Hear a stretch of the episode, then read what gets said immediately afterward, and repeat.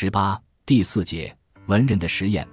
我们再回到法国精神分析运动早期历史的另一个原始场景，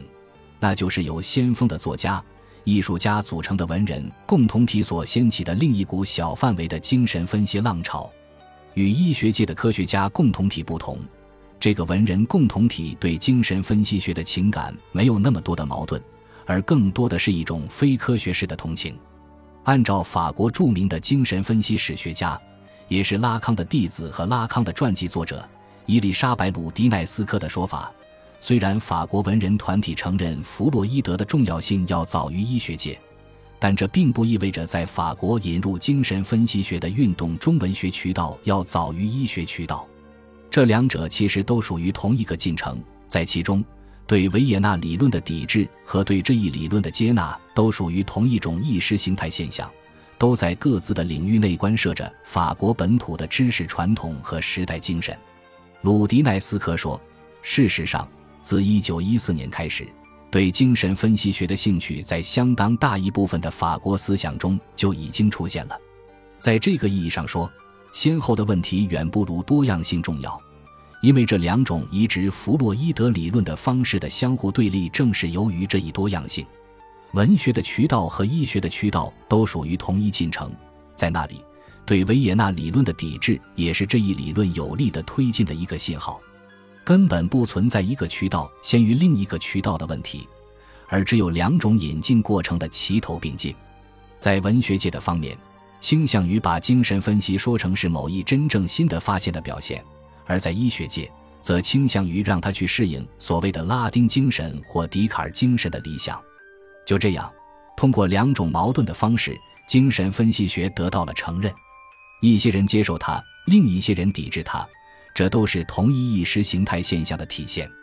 另一方面，如果说医学界的抵制是基于一种科学传统、一种道德倾向、一种民族情绪等，因而对弗洛伊德做了一种粗暴的。简单化的解读的话，那么文学界的接纳则是基于一种时代情感的艺术表达的需要，因而同样对弗洛伊德采取了误读式的确认。因此，两者之间根本不存在谁的阅读更为正确这样的问题。他们之间的差异只在于阅读方向的不同，即一方是朝向过去，要求精神分析学去适应传统，而另一方则是朝向现在和未来。认为精神分析学将有助于改变这个沉腐的时代的精神和心灵。再有，与医学界的分析家们单一的医学指向不同，文人集团对精神分析学的诉求呈现出一种相对混杂的面相。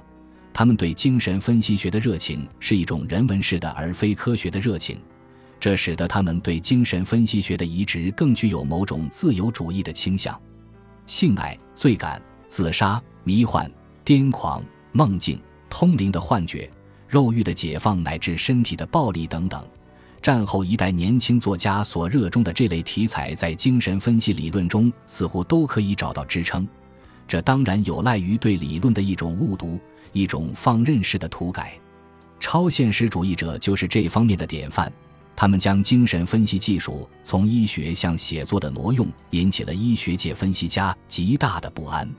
最后。在文学渠道与医学渠道之间，还有一点尤其值得注意，那就是文人集团对医学圈子所表现出来的那种沙文主义、反犹主义、排外倾向，以及那种排斥业余分析的权威主义和专业主义癖好，始终持拒斥的态度。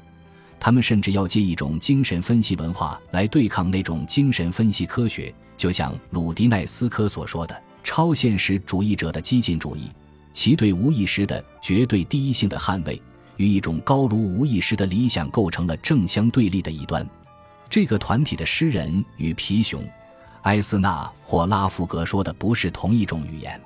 他们也不属于同一个法国。他们的弗洛伊德主义与后者的弗洛伊德主义是不一样的。在这一对立中，相反的双方展开了一场较量。这一较量是持久的、多方面的，它导致双方在很长一个时期内几乎无法沟通。甚至直到第二次世界大战后，面对文学批评家们运用精神分析不断做出的出色的作家研究和作品分析，医学界分析家仍经常对业余分析家的这一研究的可能性和有效性表示怀疑。在他们的科学精神看来，这一研究是建立在一个可疑的前提之上的，就是他把文学家等同于精神病患者，把文学家的作品等同于受分析者的言谈。这的确是一个可疑的前提。可问题在于，它并不是所有精神分析批评的前提。在三十至五十年代的法国精神分析批评中，如果说玛丽波拿巴的爱伦坡研究和拉弗格的波德莱尔研究的确是基于这种病理学的前提，而这恰恰是因为他们太过执着于分析家的技术所致，那么，在夏尔伯多安的雨果研究中，在夏尔莫隆的马拉美研究中，在精神病学家和文学批评家让德雷的记德研究中，我们就看到，精神分析的技术不再单一地是重构某一主体的无意识传记的手段，而是转向了对文本本身的无意识机制进行分析。一九二五年，弗洛伊德在他的自传中不无兴奋地说：“在法国，起先是文人开始对精神分析学感兴趣。的确，在二十年代初，对精神分析学发生兴趣的法国文人有很多，但另一方面。”我们更要看到他们的动机或者说兴趣点各有不同，因而对精神分析学的理解和运用也各相异趣。例如，著名的作家罗曼·罗兰，罗兰是一个和平主义者，一九一五年获诺贝尔文学奖。他与弗洛伊德结交于一九二三年，虽然两人只见过一次面，但时常有书信往来。罗兰在书信中甚至把弗洛伊德比作哥伦布。可是。罗兰并不是一个弗洛伊德主义者，他对弗洛伊德所表示的那种敬意，与其说是出于对精神分析学的真正欣赏，不如说是基于他的和平主义和国际主义的信念，是基于他对德语文化的那种热情。又如罗兰的朋友皮埃尔让·茹福，茹福是一位诗人，第一次世界大战前写过一些象征主义的诗篇。一九二年移居巴黎，成为一个天主教徒。并热心于精神分析学，自诩是那个时代法国最具弗洛伊德主义气质的诗人。一九二五年开始，他发表了一系列的小说，这些小说常常以女性的受分析者为主角，以罪恶、性欲和死亡作为主题，以宗教的救赎为价值指归，试图将弗洛伊德主义的素材，如无意识的幻念、性欲驱力、死亡本能等。同一种强调罪感与救赎的宗教神秘主义相结合，由此构建了一个色欲形而上学的写作题材。卢浮迷恋上精神分析与一个女人有关，这就是他的妻子布朗夏勒维肖。勒维肖曾在日内瓦和巴黎学习精神病学和神经病学。一九二年，他随卢浮移居巴黎，并接受了索科尔尼卡的分析。不久，他到维也纳拜谒弗洛伊德。这位对女性极具诱惑力的老师建议他去从事精神分析的实践。回到巴黎后，勒维肖果然开设了自己的诊所，主要接诊上流社会的女性患者，并以此形成了自己的一个小圈子。一九二三年，勒维肖翻译出版了弗洛伊德的《性学三论》。按他的这些资历，他本应该是巴黎精神分析学会的创立者之一，可事实上。他到一九二八年才成为巴黎精神分析学会的一名编外成员。卢浮生活奢侈，可自己又没有固定收入，只有依靠勒维肖的接诊，因此勒维肖通常只接待家底殷实的病人。不止如此，勒维肖的躺椅还是给卢浮提供创作素材的保证。卢浮小说中的那些女性形象与这位女分析师的工作是分不开的。一九三三年。卢浮和勒维肖合作，在记得的《新法兰西评论》上发表了一篇临床研究精神分析的时刻，记述了一个病患的病例，并依据精神分析理论对这个病例进行了分析。这看似是一个临床研究，而实际上，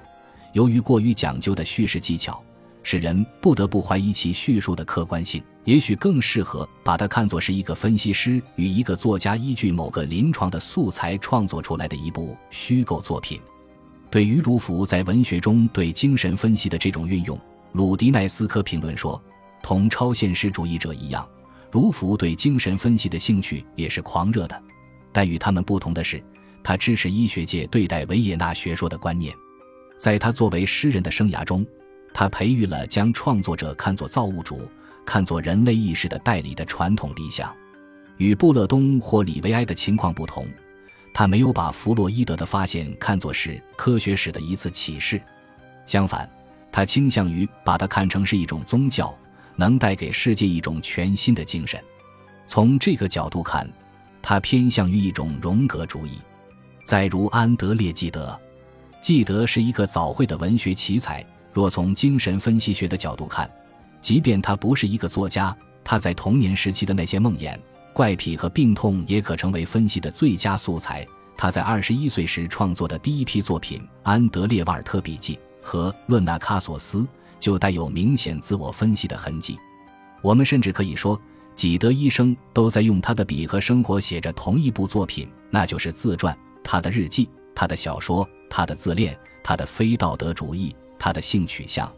这一切都是他那隐秘的内心世界的自白。他是一个天生的精神分析家，也是一个天生的精神分析对象。难怪192年他听了索科尔尼卡在巴黎举办的弗洛伊德讲习班后会说：“弗洛伊德，弗洛伊德主义，在过去的十到十五年间，我一直在实践它，只是自己并不知道。”其实，在索科尔尼卡到达巴黎之前，记德就通过他的一个女崇拜者与弗洛伊德圈子发生了接触。一九一八年六月，记得到伦敦做一次短暂旅行，期间结识了著名的斯特雷奇家族的两位成员：詹姆士·斯特雷奇和他的妹妹多罗斯·布希。詹姆士于一九二零年到维也纳接受弗洛伊德的分析，后来成为弗洛伊德著作最著名的英译者。他的妹妹布希就是记德的那位崇拜者。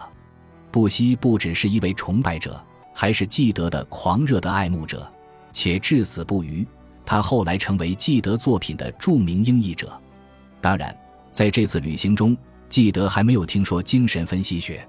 但是，一九二一年四月，纪德突然写信给布希，急切的希望通过他哥哥詹姆士的引荐去拜访弗洛伊德，因为他于一九一一年匿名发表的阐述同性恋的对话作品《克里东》即将出版德文版，他想请弗洛伊德为他的这本书写一个序。另外，他还想在他的杂志《新法兰西评论》上翻译发表弗洛伊德的作品，希望詹姆斯能推荐一些篇目。布希很快回信说：“这是举手之劳，他的兄长现在就在维也纳。”六月，从斯特雷奇那边传来消息，他已经同弗洛伊德说了记德的请求，但弗洛伊德没有答应为克里东作序。也许是因为这部公开为同性恋和娈童癖做辩护的对话作品令弗洛伊德也觉得难以接受，于是记得给弗洛伊德写了一封信。信的内容是什么已经无从知晓，因为这封信在弗洛伊德1938年离开维也纳流亡英国的时候被销毁了。反正记得想要弗洛伊德为他的书作序的愿望未能实现，他的维也纳之行当然也就没有付诸实施。记得为什么如此迫切地希望弗洛伊德为他的书作序呢？鲁迪奈斯科解释说，在出版《克里东》的时候，他急切地寻求一个科学的支持，仿佛仅凭这部作品本身的文学价值还不够充分。他梦想弗洛伊德为之作序，这样他就能采取一个特殊的倒置的姿态，在一本书的伪装下，把自己的案例提供出来，作为精神分析学的考察对象。